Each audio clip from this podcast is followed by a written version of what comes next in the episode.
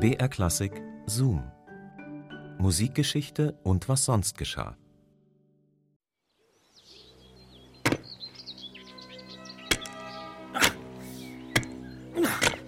Pourquoi donc tous ces efforts?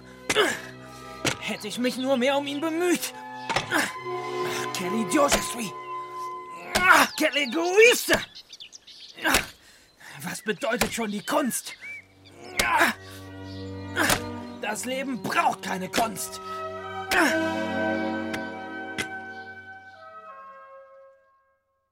Die Nachricht des Todes seines Vaters traf Luigi Cherubini mitten in einer Schaffenskrise. Cherubini galt in Paris bereits als famoser Komponist. Die Franzosen betrachteten ihn gar als einen von ihnen. Zuvor wusste er sich bereits in Italien und England schon als Musiker durchzusetzen.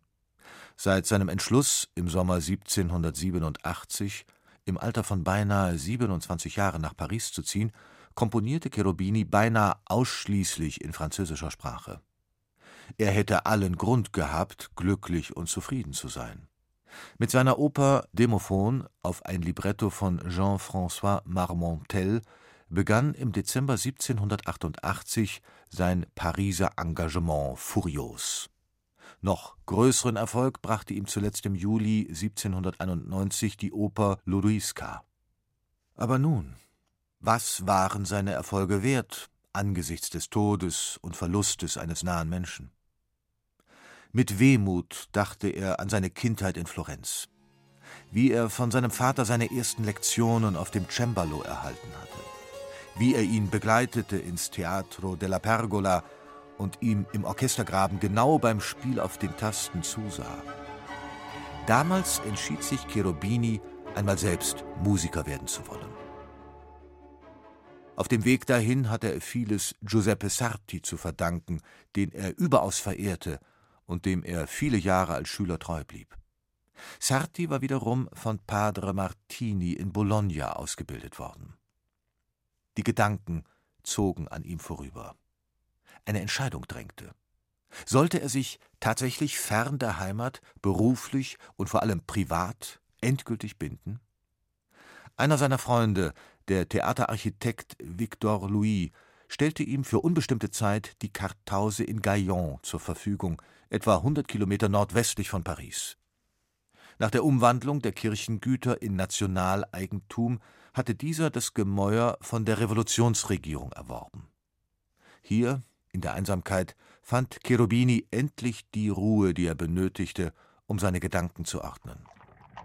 Einige Male machte er einen Ausflug ans Meer nach Le Havre.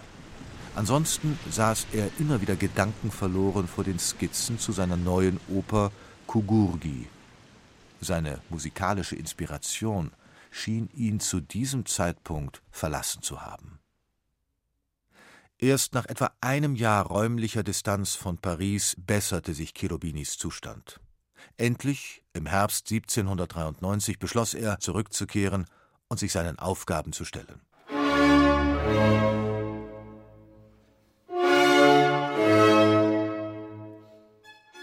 Alles schien sich wieder zum Guten gewendet zu haben. Am 12. April 1794 heiratete Cherubini die 20-jährige Anne-Cécile Tourette. Bald hatte er nicht nur für zwei Personen zu sorgen, sondern auch noch für drei Kinder.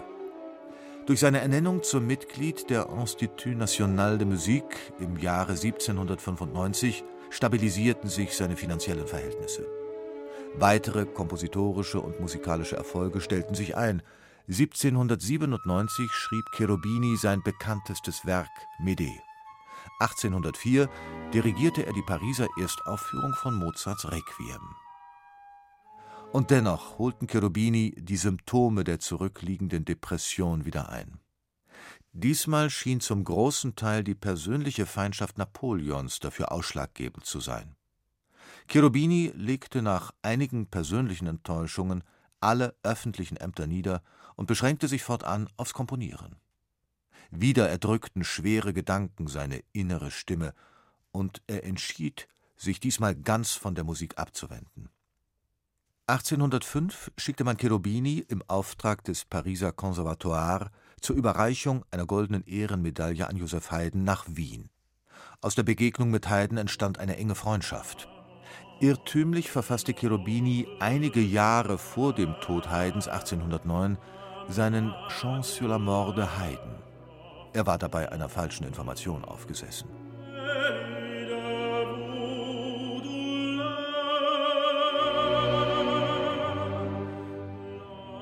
In Wien blühte Cherubinis künstlerische Inspiration wieder auf.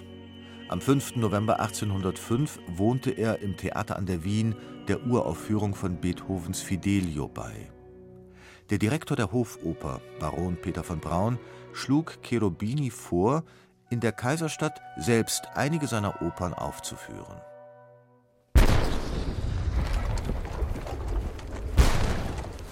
Als am 13. November Napoleon in Wien als Sieger einzog, beauftragte er Cherubini, für Wien und Schönbrunn die Hofkonzerte zu organisieren.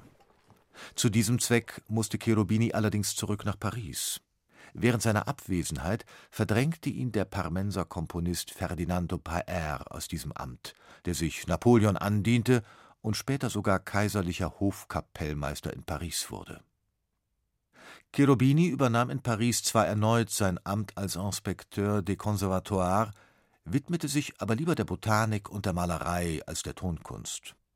Obwohl ihn die Prinzessin von Chimay noch einmal zum Komponieren überreden konnte, zog er sich weitgehend von der Oper zurück und schrieb vor allem Kirchen- und Kammermusik. Im Jahr 1836 verfasste Luigi Cherubini sein berühmtes Requiem, das er, anders als Mozart, für seine eigene Begräbnisfeier bestimmte. Das düstere, nur von Männerstimmen vorgetragene und die tiefen Register kaum verlassende Werk wurde am 23. März 1838, acht Tage nach seinem Tod, im Pariser Conservatoire zu seinem Gedenken uraufgeführt